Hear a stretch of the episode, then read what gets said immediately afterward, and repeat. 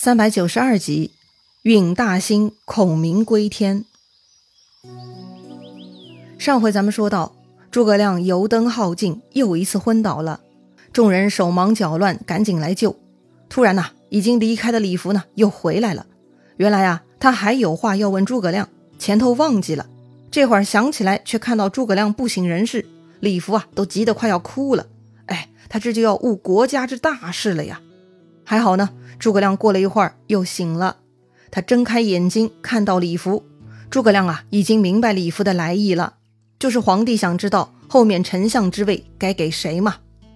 哎呀，我的天哪！记得我小时候听 Walkman 哈，那个 Walkman 呢是需要用碱性电池的，一般电池耗尽呢，它就没声音了嘛。但是啊，往往我不死心，会把电池拿出来，然后再装进去，这样呢，那个 Walkman 又能再撑一阵子。这个此刻的诸葛亮啊，就像是这个效果。他其实已经电量耗尽了，但是略略休息，还能炸出他最后一丝力气哈。哎呀，他真的是鞠躬尽瘁呀。好吧，诸葛亮聪明一世，那么他的丞相位置会推荐给谁呢？诸葛亮操碎了心嘛，他自然是有想法的。他说自己死后可任大事者蒋公言，蒋公言就是蒋琬了。李福又问。公言之后，谁可继之？李福想的也够远的哈。不过呢，诸葛亮还真的回答了。他说：“费文伟可以继之。费文伟嘛，就是费祎了。好了，说了两任了，应该可以了哈。但李福啊，居然还在问：文伟之后谁当继者？这回呢，诸葛亮没有回答。那是诸葛亮没有想那么远吗？非也，是诸葛亮啊，已经咽气轰了。这一天呢？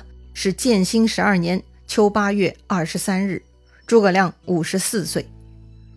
哎呀，诸葛亮啊，这个传说中中国第一聪明人呐，就这么死在了自己的工作岗位上了，算是因公殉职了。诸葛亮似乎呢，就是为了蜀国事业而生的。他在出茅庐前学习知识技能，出了茅庐实践自己平生所学，把刘备公司的规模呢，从工作室做成了一个国家。能够跟老牌的魏国、豪强的东吴鼎足而立，诸葛亮的才智呢，可不仅仅是聪明二字可以概括的了。诸葛亮有大局观，想得长远；诸葛亮有复杂细致计谋，他料事如神。锦囊妙计呢，就是他的杰作。关键呢，他还有攻城制造、奇门遁甲法术等各种其他人没有的知识和技能。所以啊，诸葛亮高超如神呐。诸葛亮的特征就是智慧。他的粉丝很多，但诸葛亮有立场，所以呢，他并不像关公那样受人祭祀保佑全人类呀。哎呀，传奇的诸葛亮这就谢幕退场了。听说诸葛亮死了，连不喜欢他的人都哭了。一个叫廖立的，他原本是蜀国长水校尉，此人呢，自我感觉良好，认为自己大材小用了。明明自己的才智堪当孔明副手，却安排他当一个校尉，差距太大，他不高兴，经常抱怨。于是呢，他就被诸葛亮剥夺了官职，索性贬为普通人，让他搬去了汶山。听说诸葛亮死了，廖立大哭。他知道自己再也没有机会被启用了，因为除了诸葛亮，更没有其他人会用他了。另外呢，因为上回军粮事件撒谎的李严，他听说诸葛亮死了，也大哭不止，直至病死。为啥呢？如果诸葛亮还活着，他觉得自己还是有机会重新被诸葛亮启用，让他弥补过失的。可如今诸葛亮死了，就再也没有人会用他了。哎呀，说来也悲催哈，确实诸葛亮了解每个人的情况，因为他天生博闻强记。如今大管家离世，这些人呢，算是没有翻身的机会了。诸葛亮过世的这个晚上，天愁地惨，月光无色。姜维、杨仪遵照诸葛亮遗命。没有搞出任何动静，悄悄收敛了诸葛亮，安置在大龛之中，派心腹将卒三百人守护。接着呢，传下密令，派魏延断后，各处营寨一一开始撤退。再说司马懿，他夜观天象，发现一颗红色的大流星，光芒四射，有棱有角，自东北方流向西南方，落在蜀营之内，似乎落进去三波，隐约呢还能听到声音。啊哈！司马懿十分惊喜。孔明死了，司马懿呢？立刻传令，这就要起兵冲向蜀营了。但是刚刚离开自家寨子，司马懿呢，突然有了一个新的想法：这诸葛亮会六丁六甲之法，刚刚看到的会不会是诸葛亮故意搞出来引诱我出战的呢？要是现在去追，必然中计呀！想到这里呢，司马懿立刻勒马，率众人回寨，只派出夏侯霸偷偷带上十几个骑兵去五丈原打探消息。诸葛亮啊，还真的是把这个司马懿给吓怕了哈。再说魏延，前面他冲撞了诸葛亮的法事，好在诸葛亮没有惩罚他。后来他退走了夏侯霸，就回到自己的小寨子屯住。诸葛亮临死的晚上，也没有派人去召唤魏延，所以魏延根本不知道诸葛亮已经死了。那天晚上呢，魏延做了一个梦，梦见自己脑袋上啊，居然伸出了两个角。哎，这个梦太奇怪了。第二天醒过来呢，魏延还记得很清楚。正好这个时候，行军司马赵直来了，魏延呢就跟他探讨了。他说呀：“听说足下很懂周易，我昨晚梦见头上长了两只角，也不知凶吉如何，足下可否赐教啊？”赵直想了半天，回答说呀。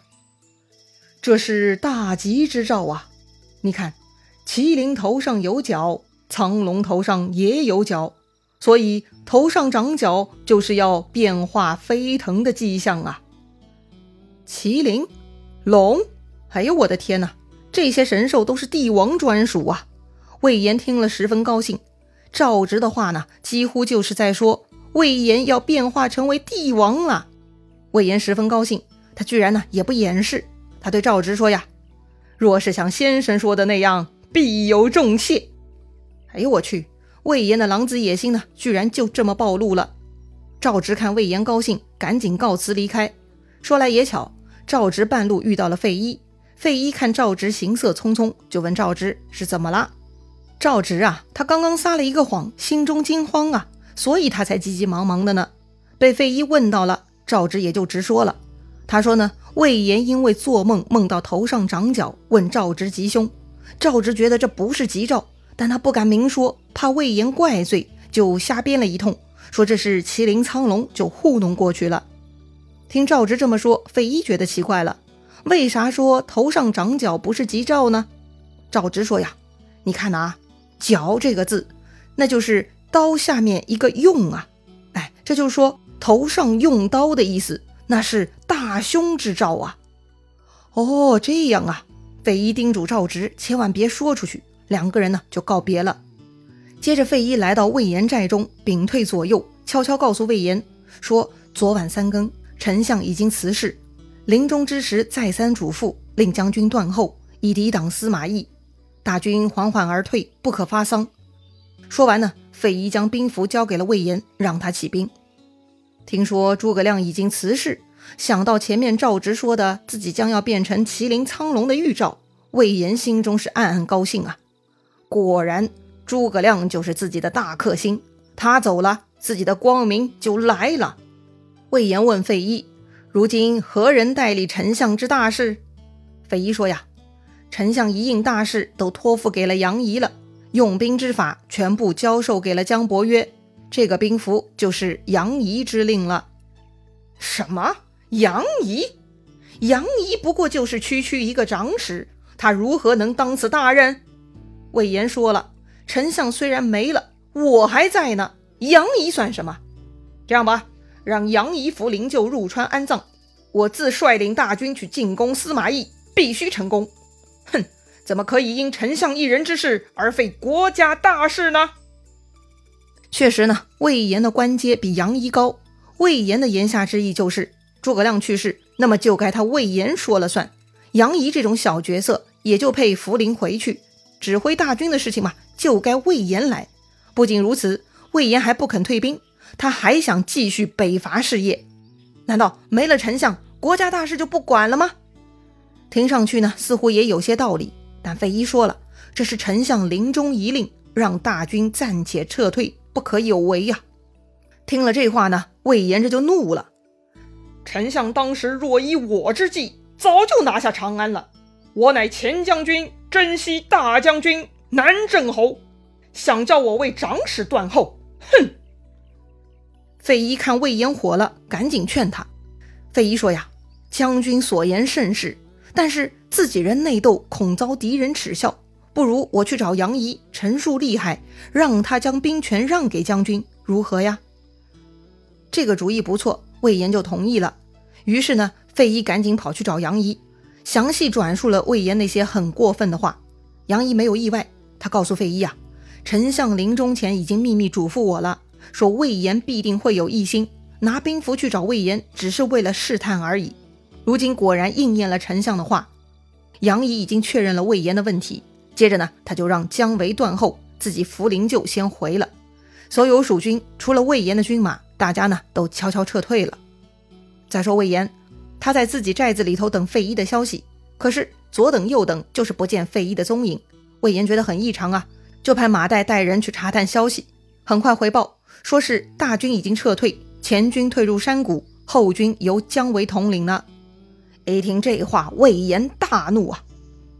庶如安敢欺我？我必杀之！这里他骂的庶如呢，就是杨仪了。这个杨仪居然既不交出兵权，还不辞而别，太过分了。于是魏延问马岱：“你肯帮我吗？”马岱点点头，说自己啊素来看不惯杨仪，愿意助攻。好极了。魏延呢，这就带上本部人马向南去追杨仪了。再说查探消息的夏侯霸，他来到五丈原，发现蜀军已经跑光了，赶紧回去报告司马懿。司马懿听到这个消息啊，一个踉跄，孔明真死了，赶紧追。于是呢，司马懿跟两个儿子带兵就准备出门追杀了。不过呀，诸葛亮临死前已经考虑过司马懿追击的问题了。也想好了应对之策，吩咐过杨仪、姜维他们了。但毕竟那是诸葛亮生前的谋划，死后是否还能奏效呢？精彩故事啊，下一回咱们接着聊。